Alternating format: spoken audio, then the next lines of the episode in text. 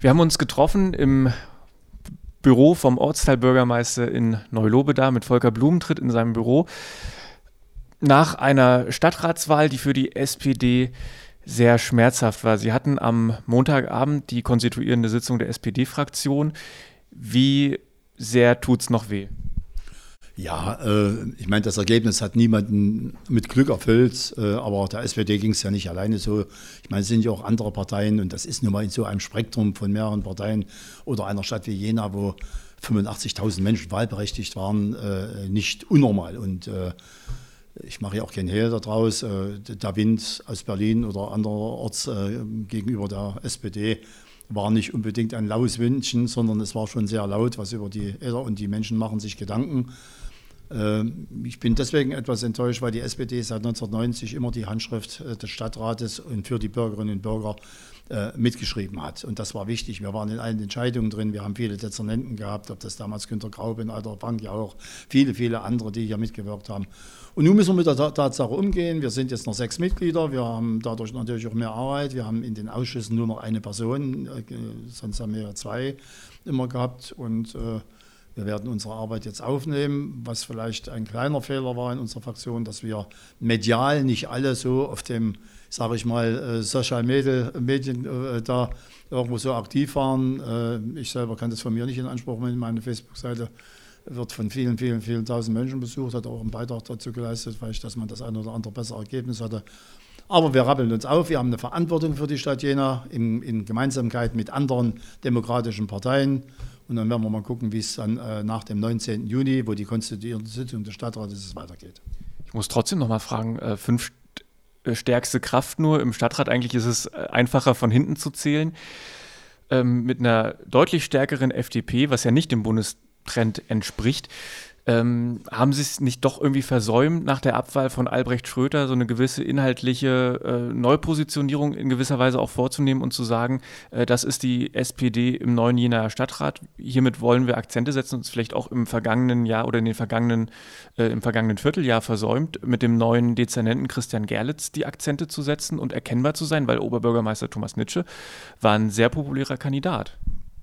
Ja, das stimmt schon. Äh, jetzt, wenn Sie die Personalie Christian Gerlitz ansprechen, Christian Gerlitz ist erst später als wie die anderen Dezernenten Dezernent geworden. Das heißt, er hatte noch nicht allzu viele Gelegenheiten seit Februar seine Handschrift äh, da äh, jedem zu zeigen und die Aufgaben Jena. Sie wissen dass im Bereich der Infrastruktur alles, was für, für, für, für Sachen vor uns liegen, ob das Ansiedlung jetzt von Zeiss ist, ob das die, die Südtangente ist, ob das Inselplatz ist, ob das äh, Eichplatz ist.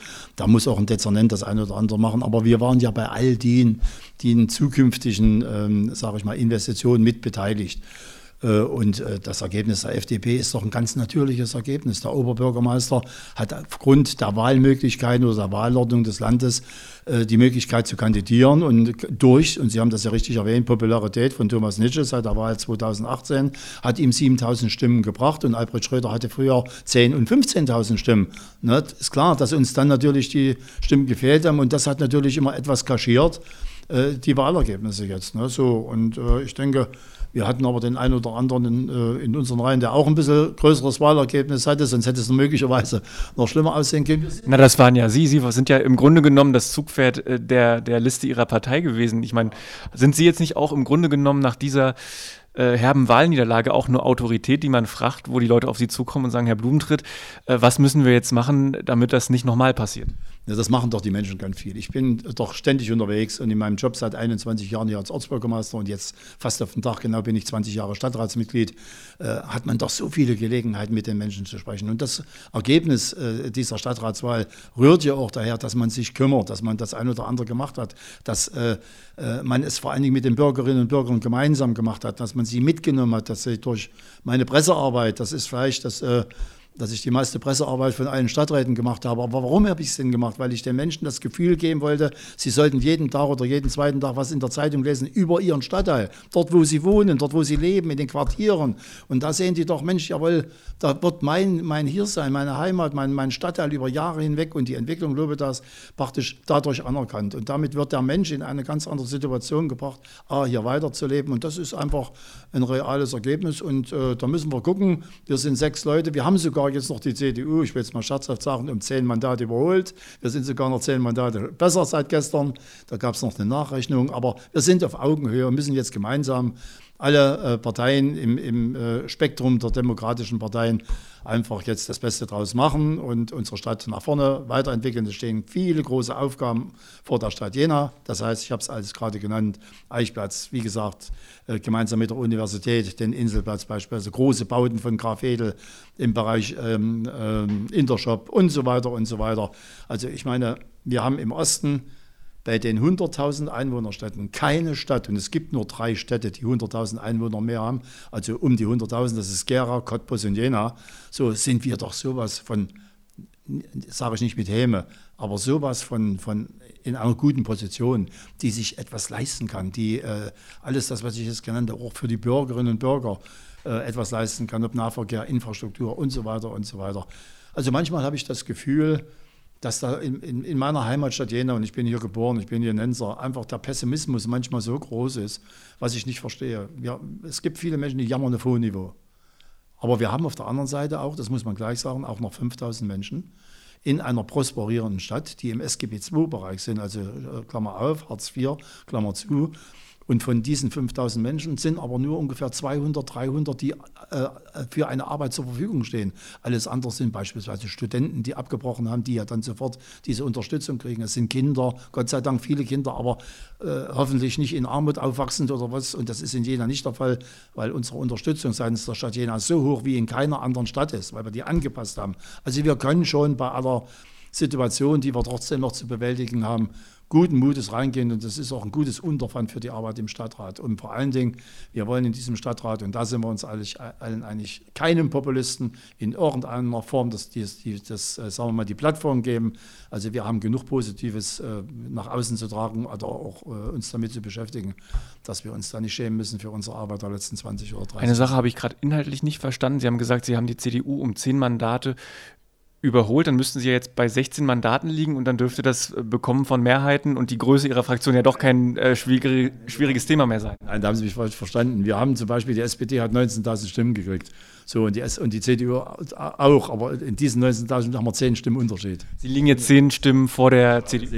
Ja, das habe ich gestern erfahren. Also sind Sie jetzt nur noch, äh, vier, sind Sie schon viertstärkste Partei? Sind Sie, also ähm, haben Sie nur noch die, die FDP, die Linken und die Grünen vor sich in diesem Stadtrat? Das stelle ich mir überhaupt nicht, weil das ist auch nicht das Thema. Wer ist vor uns, wer ist. Also, wir müssen gemeinsam arbeiten, wir haben das Wahlergebnis zu respektieren. Wenn wir jetzt über das Wahlergebnis, äh, ich sage mal, so sehr philosophieren und es auseinander, dann ist es nicht unbedingt ein guter Stil gegenüber den Wählerinnen und Wählern. Ich achte auch das Ergebnis der Wählerinnen und Wähler. Wir haben im 19.000 uns gewählt, 19.000 rund die CDU, die, die 20 Prozent haben die Linken gekriegt oder wie auch immer jetzt und, und allen drum und dran. Ne? Und ähm, über die AfD unterhalte ich mich nicht, aber das ist auch ein Wählerklientel, mit dem müssen wir uns anders auseinandersetzen. Ähm, naja, Sie haben die AfD jetzt schon angesprochen, dann muss ich auch nachfragen. Die haben 10 Prozent bekommen, die sind ähm, dann mit fünf Vertretern im Stadtrat anwesend, äh, wenn sie denn anwesend sind. Was, was drückt dieses Votum aus? Sie haben auch eben schon gesagt, es ist nicht das stärkste in Thüringen, da sind wir noch äh, aus Ihrer Sicht gut aufgestellt mit. Aber was drückt denn äh, diese 10 Prozent für die AfD aus? Ja gut, äh, wir mussten damit rechnen, dass die AfD früher oder später mal in einen, einen Stadtrat kommt. Äh, die meisten haben es für Jena gar nicht so sehr für möglich gehalten, weil ja die Struktur oder die, die ganze äh, Universität und vieles andere. Aber äh, man muss immer sehr vorsichtig sein, um irgendwo äh, nicht jetzt äh, respektlos zu wirken. Ich meine, ein einzelnes Mitglied im Stadtrat äh, seitens der FDP, ich meine, das muss ja kein schlechter Mensch sein, aber ich meine, dann muss er sich distanzieren von dem, was seine eigenen Leute irgendwo öffentlich popularisieren. Ich meine, solche Leute wie Höcke und andere, das sind ja mehr oder weniger die politischen Vorgesetzten von denen, die auch im Jenaer Stadtrat zufällig zukünftig, oder Brandner von Gera, der Bundestagsabgeordnete, die nur Häme und, und Hass sehen und wenn das dann im Jenaer Stadtrat auftaucht, dann muss man sich geschlossen mit 41 anderen Stadtratsmitgliedern gegenstellen.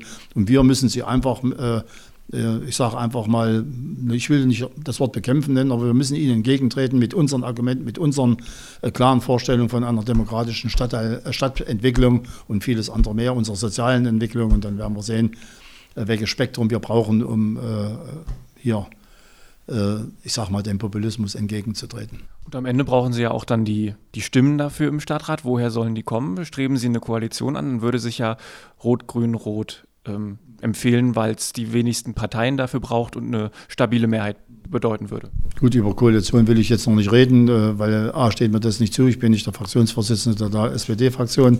Also haben Sie darüber in der konstituierenden Fraktionssitzung noch nicht gesprochen? Wir haben am Rande gesprochen darüber. Ist doch, ist doch logisch, dass man in einer Fraktionssitzung darüber redet. Schon alleine, weil eben jetzt andere mit im Stadtrat sind, die uns möglicherweise eben da doch vor andere äh, äh Tatsachen stellen. Aber eins sind wir uns noch einig, und das habe ich in dieser Fraktionssitzung gesagt, äh, man muss Menschen nicht hoffähig machen oder hoffähiger, als wie sie für manche Wähler schon sind.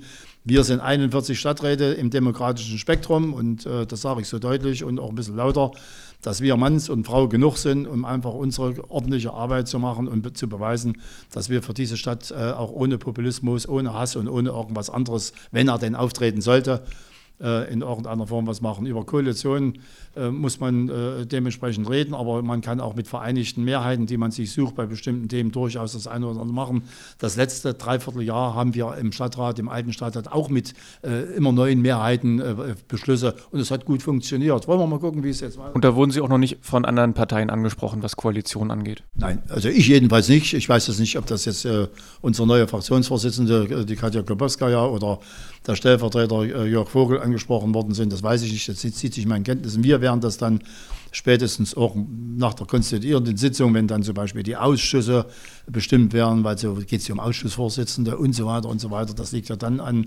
Und dann werden wir sehen, dass das eine oder andere dann äh, vielleicht schon ein bisschen ein kleines Gerangel gibt, wer äh, äh, Vorsitzender von so manchem Ausschuss gibt. Wir haben unsere Kandidaten für die Ausschüsse benannt, für einen Teil der Ausschüsse, weil ja die Stadtratsarbeit muss ja weitergehen über den Sommer.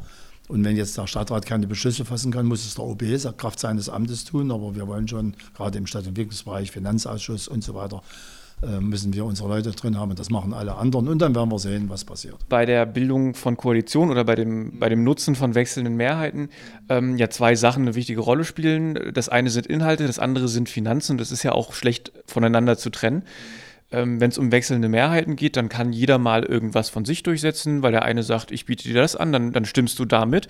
Aber auf der anderen Seite kann es ja dann sein, dass man ähm, von allen Parteien, die dann in diesen wechselnden Mehrheiten vertreten sind, das gesamte Parteiprogramm umsetzt und wenn man die liest, äh, wird man feststellen, das wird den Haushalt sprengen. Was macht man dann? Ja, na gut. Bei Ihnen im Wahlprogramm steht, dass Sie sich an dieses Entschuldungskonzept halten wollen. Das ist ja auch keine Frage, weil Sie das ähm, mit dem Finanzdezernenten mitentwickelt haben. Ja, das ist schon richtig. Also das äh, Entschuldungsprogramm hat uns ja am Ende weitergebracht. Ich, wir brauchten weniger Kredite aufnehmen oder andere Sachen jetzt. Und ich meine, wir haben damals äh, damit auch die Schuldenlast der einzelnen Bürger Jenas, ich sage mal, sehr nach unten gedrückt. Ich weiß jetzt nicht, wie die Verschuldung ist, aber ich, ich, ich kann es jetzt nicht sagen. Pro Einwohner, das kann ich jetzt nicht, ich bin jetzt kein Finanzexperte.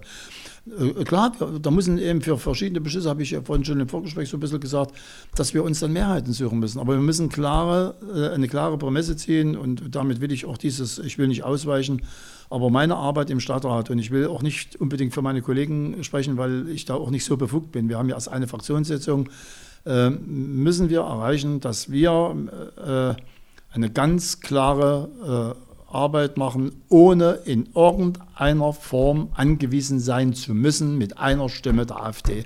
Nee, aber es geht ja darum, auch den, den, den Finanzrahmen nicht zu sprengen, den die Stadt hat. Ja, na gut, dafür, dafür gibt es eine Haushaltsberatung. Das heißt also, es gibt ja jedes Jahr Haushaltsberatung oder im Doppelhaushalt und da wird der Stadtrat dann dementsprechend diskutieren. So kann jeder seine Stimme einbringen und das ist immer so, dass es gibt auch ein Wunschkonzert erstmal am Anfang, was kann man, was will man haben, will man das haben, will man da für den Verein noch was oder die Einverschulung, will man die Kulturförderung erhöhen, beispielsweise von Jena Kultur. Äh, das sind also Sachen, die werden in der Haushaltsberatung dann besprochen und dann äh, muss man machen. Das ist ähnlich wie im Deutschen Bundestag. Da dauert die Haushaltsberatung ein Dreiviertel oder fast ein Vierteljahr oder fast manchmal ein halbes Jahr. So, und am Ende wird eine Entscheidung gefällt. Was ist wichtig? Wie groß darf der Haushalt sein? Das ist ja vorgegeben. Und da muss man mal gucken. Aber äh, ich will jetzt darüber, in der Haushaltsberatung steht mir auch nicht zu, hier an diesem Mikrofon jetzt in irgendeiner Form zu, zu interpretieren oder das eine oder andere zu machen. Da bin ich nicht äh, der Experte dafür und das sollten dann die machen, die sich dann im Finanzausschuss äh, äh da, sage ich mal, auseinandersetzen. Und da haben wir gute Leute drin, die haben wir gestern bestimmt und dann werden wir mal sehen. Sie stehen ja jetzt als beliebtester Kandidat der SPD in Jena, habe ich auch schon gesagt, in so einer gewissen äh, Autoritätsrolle vielleicht sogar. Ähm, Was, was sehen Sie da in Berlin? Welche Ratschläge würden Sie ins Willy Brandt-Haus geben, wie es weitergehen soll?